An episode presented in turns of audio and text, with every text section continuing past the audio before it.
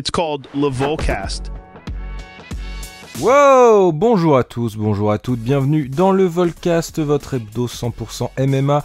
Je suis le Volk et je suis ravi de vous retrouver pour ce 17ème épisode déjà. Les amis, ce week-end c'était le premier UFC numéroté de l'année, on a eu droit à deux nouveaux champions et l'événement était... Mais ça, on s'en fout les amis parce que la news a été confirmée la semaine dernière. Le 7 mars prochain, Cédric Doumbé affrontera Baïsangour Shamsuddinov alias Baki en main event du PFL Paris. Ah, Baki Doumbé, plus d'un an que les deux se cherchent sur les réseaux, qu'on s'envoie des pics par médias interposés, qu'on sort ses plus beaux montages, bref, il était temps que le combat se fasse. Et ce combat, les amis, eh bien c'est tout simplement le plus gros choc franco-français de l'histoire entre la superstar Doumbé et le prodige Baki. La hype est bien réelle puisque les places sont parties en quelques minutes, il y a déjà un marché noir hein, bien en place, bref, le main event du PFL Paris éclipserait presque le banger Benoît Saint-Denis Dustin Poirier qui aura lieu deux jours plus tard. Ce succès, eh bien c'est avant tout la réussite d'un homme, Cédric Doumbé, qui prouve qu'il avait bien raison de choisir le PFL, même si le challenge sportif est évidemment moins grand qu'à l'UFC. Bref, Baki Doumbé, c'est le 7 mars prochain, l'attente va être longue, et en attendant on va revenir sur l'UFC 297 de ce week-end, c'est le débrief.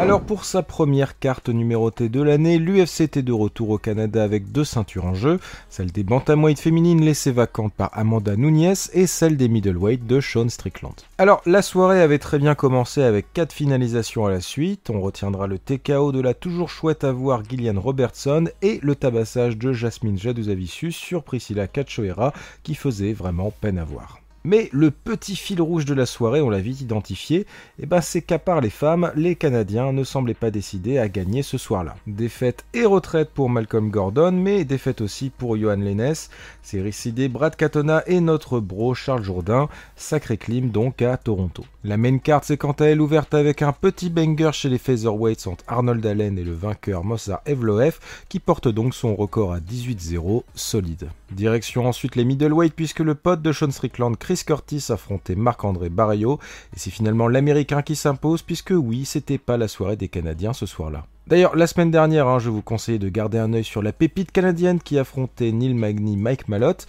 mais vous me voyez venir, il s'est également fait battre par le vieux briscard Magny qui était bien décidé à faire dérailler son train de la hype. Ah, les bantams féminines, Ronda Rousey, Amanda Nunes, tout ça. Eh bien, la ceinture était de nouveau en jeu après le départ en retraite de la brésilienne. Entre l'américaine Pennington et la brésilienne Bueno Silva, c'est finalement la première qui s'impose. Un combat assez insipide, mais une belle récompense pour Raquel Pennington qui, à 35 ans, pose enfin la main sur une ceinture après avoir fait partie des premières combattantes féminines de l'UFC.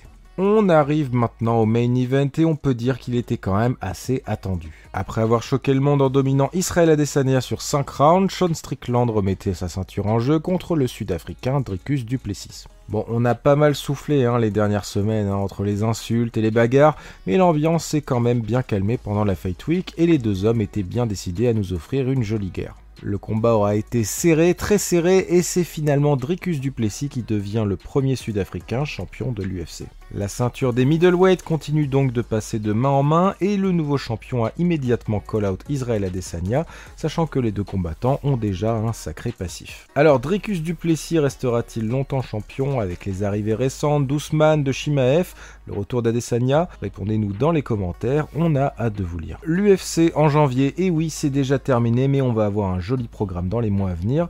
D'ailleurs j'ai de l'officialisation de combat pour vous, c'est tout de suite. Ces dernières semaines, les gens étaient tous d'accord pour dire que la carte de l'UFC 300 d'avril était, eh bien, pour l'instant assez décevante. Eh bien, il aura suffi d'une annonce pour mettre tout le monde d'accord. Le roi de la violence Justin Gagey remettra sa ceinture du badass motherfucker contre un autre habitué de la belle guerre, Max Holloway. On verra donc comment l'Hawaïen résistera aux assauts de Geji et mettra à l'épreuve son beau record de 0 knockdown pris en carrière. La petite cerise sur le gâteau pour les fans, eh bien c'est Jim Miller qui affrontera Bobby Green à l'UFC 300 après avoir fait les centième et 200e éditions. Le vétéran se rapproche donc un peu plus du top 15 à 40 ans et ça, c'est fort. Dans le reste des annonces, Danny Gue affrontera André Philly le 10 février. Pour Carlos Vera, ce sera la pépite Rinya Nakamura. Et Roman Kopilov remplacera Ikram Aliskerov contre Anthony Hernandez. Et tout ça le 17 février. Pour cette date de l'UFC 298, on ajoute en plus Amanda Lemos qui affrontera Mackenzie Dern après le forfait de Tatiana Suarez. Le 23 mars, Billy Carantillo affrontera l'ancien adversaire de Benoît Saint-Denis, Gabriel Miranda, mais on s'en fout puisque Chris fucking Barnett fera face à Mohamed Ousmane, le frère de Kamaru Ousmane. Alors si vous connaissez pas Chris Barnett, je vous invite à découvrir le personnage sur YouTube, et puis sinon j'ai juste cette info pour vous, 1m75 pour plus de 120 kg dans la cage, un régal. Voilà pour les annonces de combat, mais il s'est quand même passé 2-3 trucs la semaine dernière, c'est les news. J'ai un scoop pour vous. La France continue d'envahir le monde du MMA et pas qu'à l'UFC, figurez-vous. On a pu voir ce week-end des victoires de Mehdi Saadi de Dylan Salvador à l'UAE Warrior, mais aussi retrouver nos combattants tricolores du KSW. Victoire d'Hugo 2 pour sa première dans l'organisation polonaise, mais aussi du franco-algérien Laïd Zerouni après un violent TKO. Défaite en revanche pour Alban Rochelab et Ramzan Jambiev qui pourront quand même se relancer en avril à l'occasion de la venue du KSW en France. L'UFC devait à la base aller en Arabie Saoudite début mars mais l'événement sera finalement décalé pour juin. Alors beaucoup ont vu dans cette annonce un potentiel retour du champion des lightweight Islam Maratchev mais Dana White a immédiatement coupé court aux rumeurs, non, aucun titre ne sera remis en jeu sur cette carte. Ah oui, hein, et puisque les plaisanteries les plus longues sont les meilleures, le président de l'UFC a annoncé que le retour de Conor McGregor sera annoncé quand il sera signé. Voilà. On a ouvert cet épisode avec Baki versus Doumbé et bien selon Baptiste Bajar sur Twitter, un autre Français devrait rejoindre l'organisation américaine. Il s'agit du pensionnaire d'Ares Ibrahim Amane qui devrait donc faire ses débuts pour le tournoi du PFL le 7 mars, tout comme Yazid Chouchan. Bon par contre je vous préviens, il hein, n'y a pas de fête s'il n'y a pas Abdul Abdouragimov. Hein. Je vous préviens le PFL. À l'UFC 300, la championne des strawweight Zhang Weili remettra sa ceinture en jeu contre Yan Jiaonan. Eh bien, le célèbre network HBO consacrera bientôt un documentaire à une autre de la catégorie, Tatiana Suarez. Toujours invaincue en carrière, la combattue a notamment connu un cancer de la thyroïde et de nombreuses blessures, dont une dernière qui l'a tenue éloignée de la cage pendant presque 4 ans. Son parcours inspirant sera donc bientôt raconté dans un documentaire intitulé Tatiana Suarez The Unbreakable et sortira le 31 janvier en attendant son prochain combat dans la cage.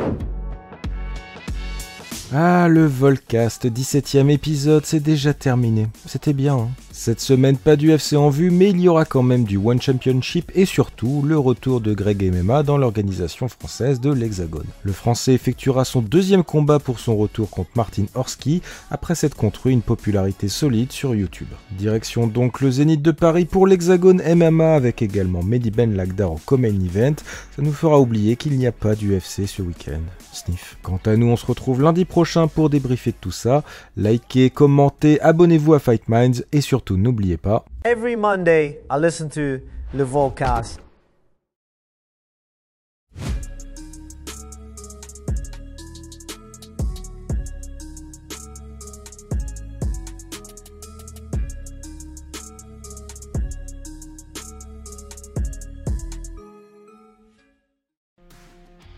Et c'est tout pour aujourd'hui. L'équipe Fight Minds te remercie d'avoir investi de ton temps pour écouter le fruit de notre travail et de notre passion commune pour le MMA. Nous t'invitons à t'abonner à notre podcast et à nous mettre un petit 5 étoiles si notre travail te plaît, ça nous donnera toujours de la force. Et si tu veux donner un petit coup de pouce à notre projet, parle de nous autour de toi, ça contribuera à notre développement. Nous sommes également sur Twitter et YouTube, viens nous y retrouver pour échanger. A très vite pour plus de contenu sur l'art de la bagarre.